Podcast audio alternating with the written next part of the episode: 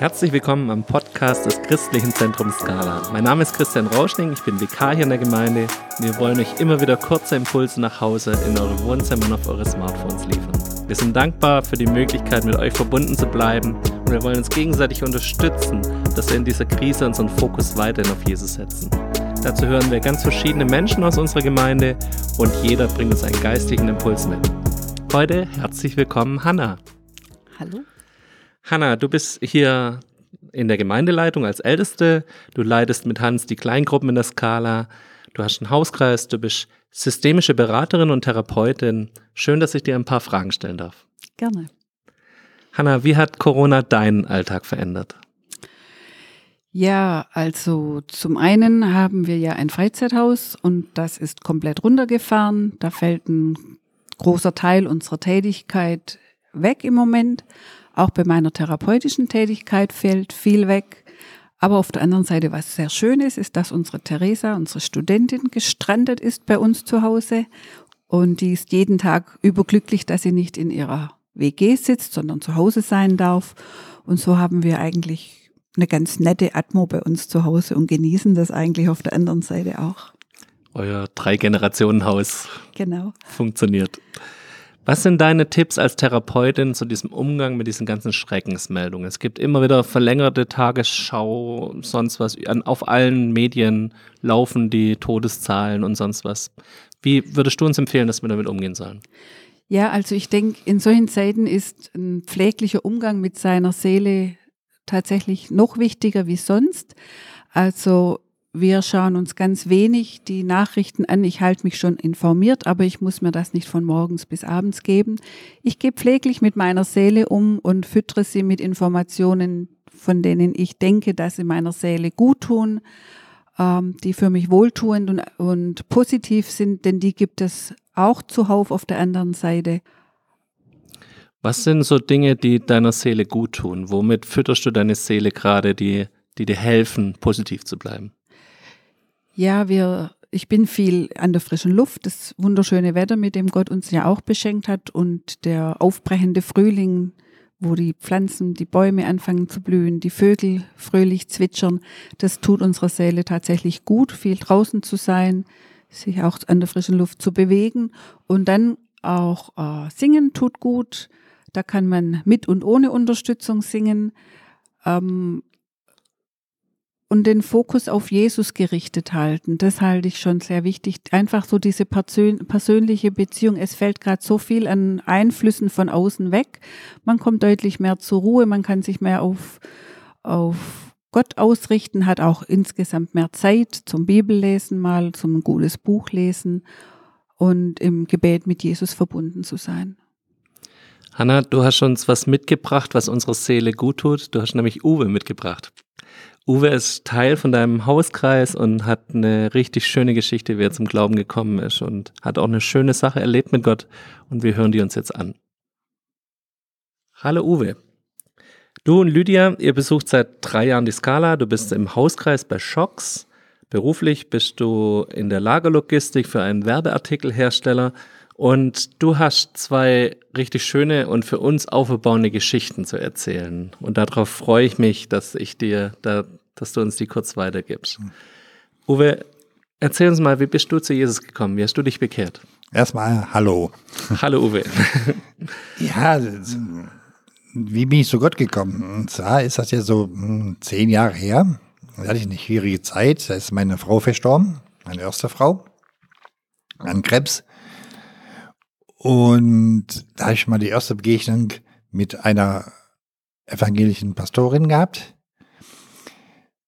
die mich dann ein bisschen aufgemuntert hat und mir auch dann erzählt hat, dass meine Frau, obwohl sie nicht in die Kirche beigetreten ist, aber an Gott glaubte.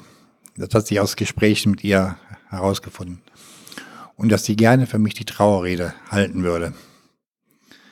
Was mich dann sehr verwundert hat, ist, dass diese erstmal den Termin bei mir zu Hause gemacht hat, um das Umfeld von meiner verstorbenen Frau kennenzulernen, die besser zu beurteilen, wie sie war, wie sie gewohnt haben, um dementsprechend halt ihre Rede zu halten.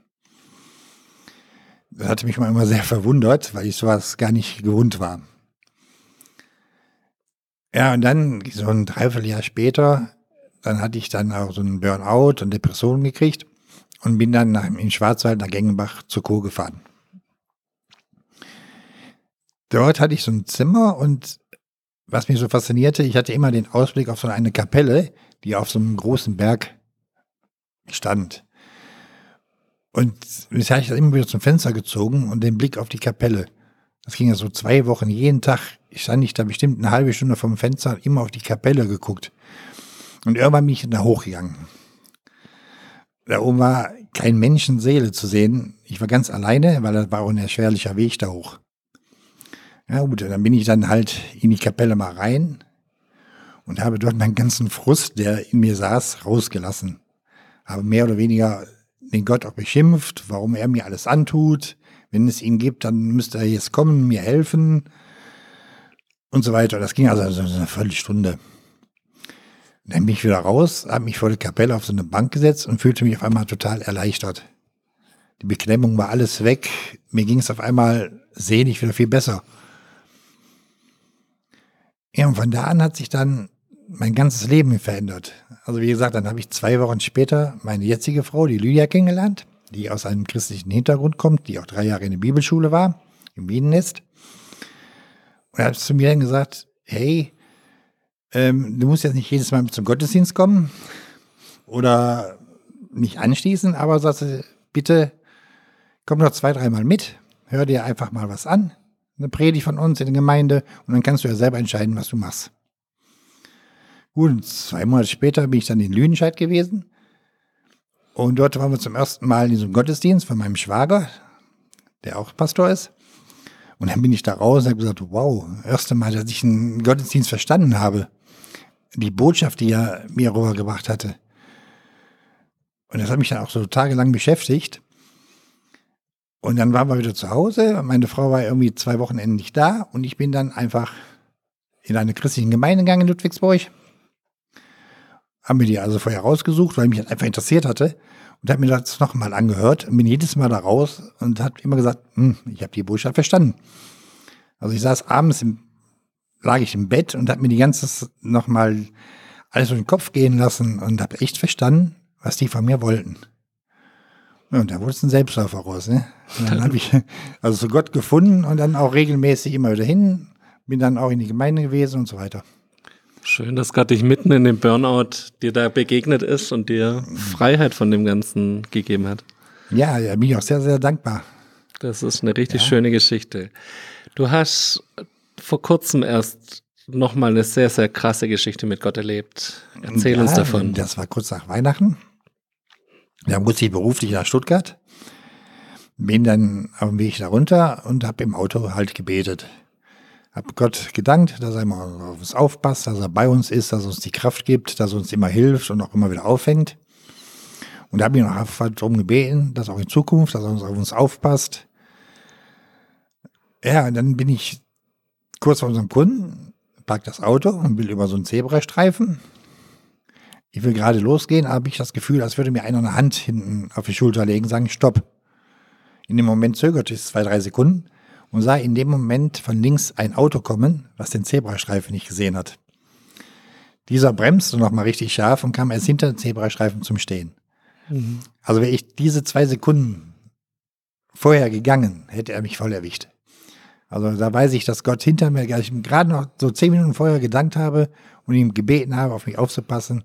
In dem Moment fühlte ich seine Hand auf meine Schulter und sagte, stopp.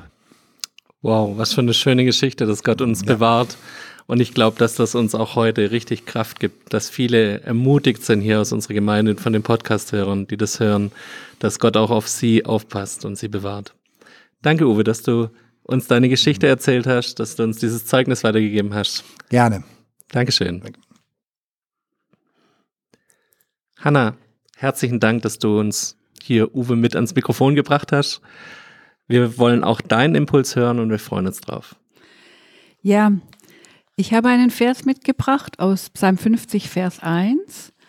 Gott, der Herr, der Mächtige, redet und ruft der Welt zu, vom Aufgang der Sonne bis zu ihrem Niedergang. Dieser Vers handelt davon, dass Gott den Menschen begegnen möchte, dass er zu ihnen reden möchte, dass er sogar ruft und das den ganzen Tag vom Aufgang der Sonne bis zu ihrem Niedergang. Und es gibt andere Stellen im Psalm, da wird beschrieben, dass er auch des Nachts ein offenes Ohr für uns hat und auch zu uns spricht. Gott, der uns nach seinem Ebenbild geschaffen hat, ist auch ein soziales Wesen. Er ist interessiert an einem Kontakt mit uns. Er möchte zu uns reden. Und so wie Uwe das beschrieben hat, wenn wir all unseren Kummer bei ihm abladen, wenn wir allen Kummer und auch wenn wir ihn herausschreien oder darüber weinen, wir können das Gott zumuten. Er hört uns, er hört zu und es kümmert ihn und er gibt auch Antwort. Er reagiert drauf. Und Gott reagiert ganz persönlich auf uns. Er antwortet ganz individuell und kreativ das ist ein Gedanke, der mich in den letzten Wochen eigentlich schon insgesamt sehr beschäftigt hat.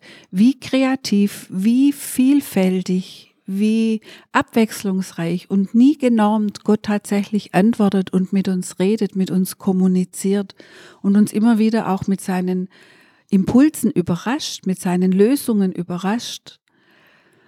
Es ist ja eine Frage, die die Menschheit schon viele tausend Jahre beschäftigt, wie Gott denn redet. Und Gott hat ganz viele Wege, wie er zu uns redet. Er spricht durch sein Wort. Er kann direkt sprechen. Er kann uns auf die Schulter tippen, indem er uns kurz innehalten lässt. Er kann wirklich mit einer Stimme zu uns reden. Aber ganz entscheidend ist auch, dass wir hinhören. Gottes Reden ist eins und die andere Seite, was wir tun können, ist das Hinhören. Denn wer von uns registriert denn schon, dass Gott der Mächtige tatsächlich vom Aufgang der Sonne bis zu ihrem Niedergang redet und ruft? Wem ist das denn schon bewusst? So den ganzen Tag über. Fällt es uns tatsächlich auf? Hören wir tatsächlich zu? Ich habe dazu noch einen Vers aus Hiob 33, Vers 14 mitgebracht. Da heißt es, denn auf eine Weise redet Gott und auf eine zweite nur beachtet man's nicht.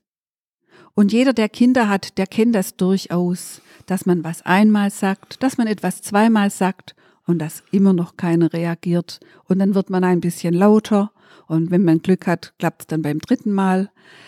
Ähm, es scheint in diesem Hiob-Vers tatsächlich so, als ob es Gott gelegentlich mit uns auch so ginge als müsste er auch nachsetzen, als müsste er auch nachdrücklicher werden, dass wir es tatsächlich hören.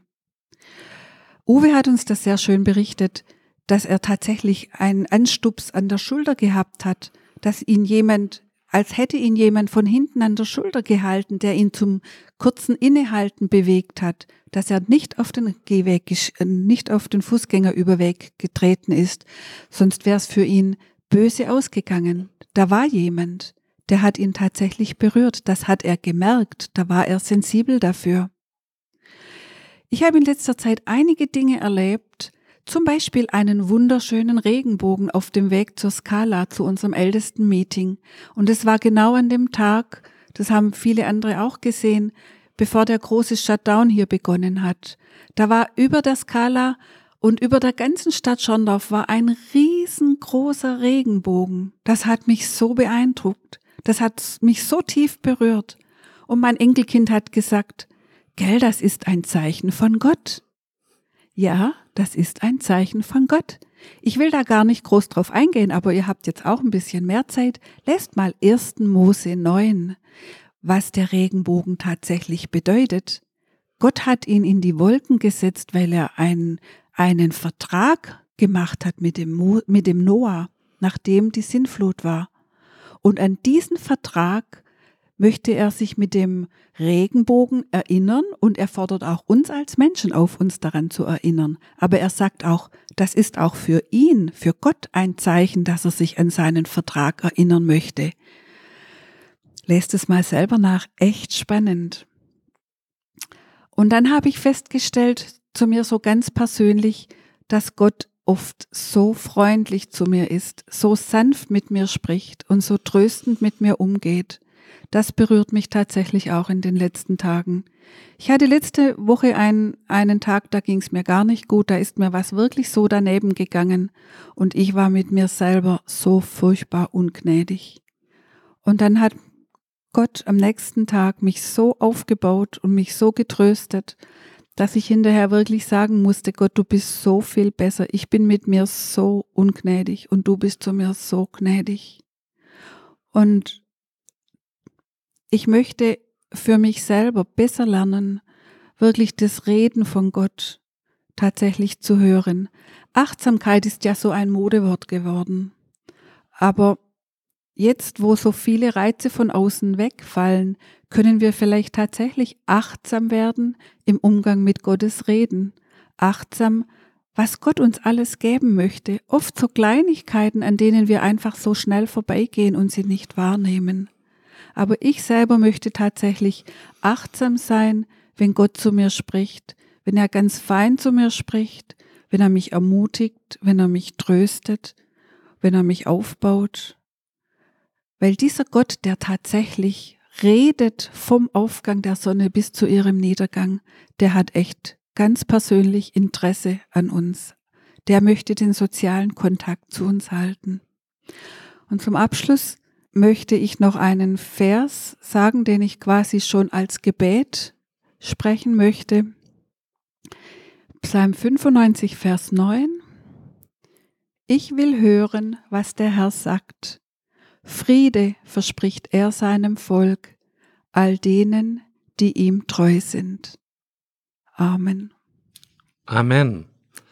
Hanna, herzlichen Dank, dass du uns ermutigt hast, wirklich von morgens bis abends zu hören, wie Gottes feine Stimme zu uns spricht. Danke auch dir, Uwe, dass du uns ermutigt hast, drauf zu spüren, wenn er uns auf die Schulter tippt und drauf zu hören, wenn er eingreift in unserem Leben. Danke für euch beiden fürs Kommen. Ich möchte am Ende noch mit einem Bibelvers enden, 1. Petrus 1, Vers 13. Richtet euch daher ganz auf Jesus Christus aus Lebt so, dass ihr sein Kommen, für sein Kommen bereit seid. Bleibt wachsam und besonnen und setzt eure Hoffnung völlig auf die Gnade, die euch erwiesen wird, wenn er in seiner Herrlichkeit erscheint. Wir wünschen euch einen gesegneten Tag. Adieu und Gott befohlen. Das war der Podcast des Christlichen Zentrums Scala. Für mehr Infos besucht unsere Homepage unter www.scala.church oder scala-schaundorf.de.